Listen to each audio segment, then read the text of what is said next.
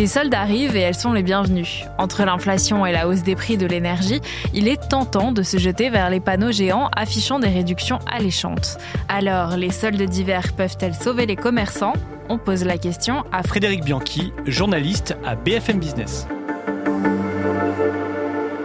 Alors après deux éditions décevantes des soldes, un Black Friday en demi-teinte, on se demande tous si le retour de l'inflation va remettre les soldes au premier plan.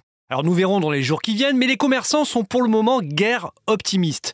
Les hausses de prix dans l'alimentaire ne poussent pas vraiment les Français à se lâcher. De plus, la météo, particulièrement clémente pour la saison, n'encourage pas vraiment non plus à l'achat de manteaux et d'anoraks.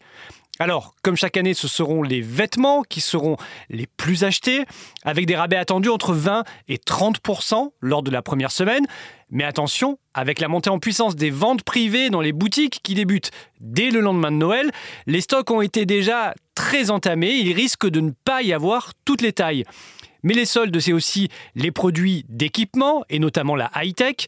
Cette année, selon le comparateur de prix Idealo, ce sont les téléviseurs, les cartes graphiques et les disques de stockage SSD qui devraient bénéficier des plus fortes réductions, avec des baisses de 5% en moyenne attendues.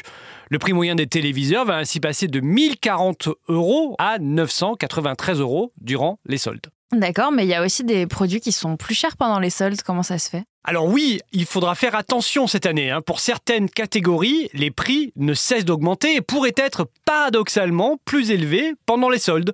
C'est le cas selon le comparateur Idealo pour les consoles de jeux, plus 10%, les smartphones, plus 4%, ou encore les tablettes tactiles et les enceintes qui seront 2% plus chères durant les soldes.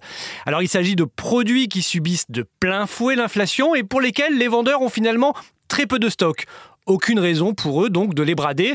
Ne vous attendez pas à faire de bonnes affaires sur ces produits-là. Est-ce que cette année, en réponse à l'inflation, il y a des efforts qui vont être faits sur les prix pour euh, les consommateurs? Alors, il y a peu de chance. D'abord parce que les vendeurs subissent eux aussi les hausses des coûts d'énergie et l'inflation.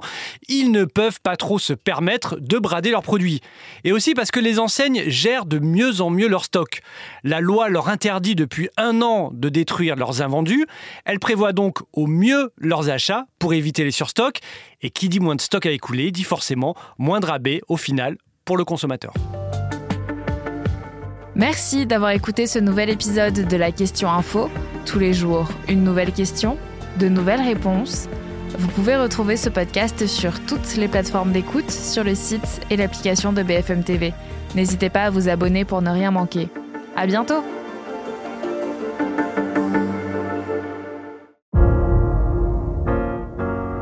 Vous avez aimé écouter la Question Info?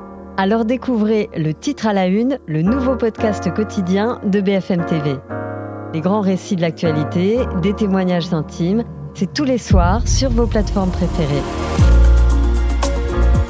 À bientôt!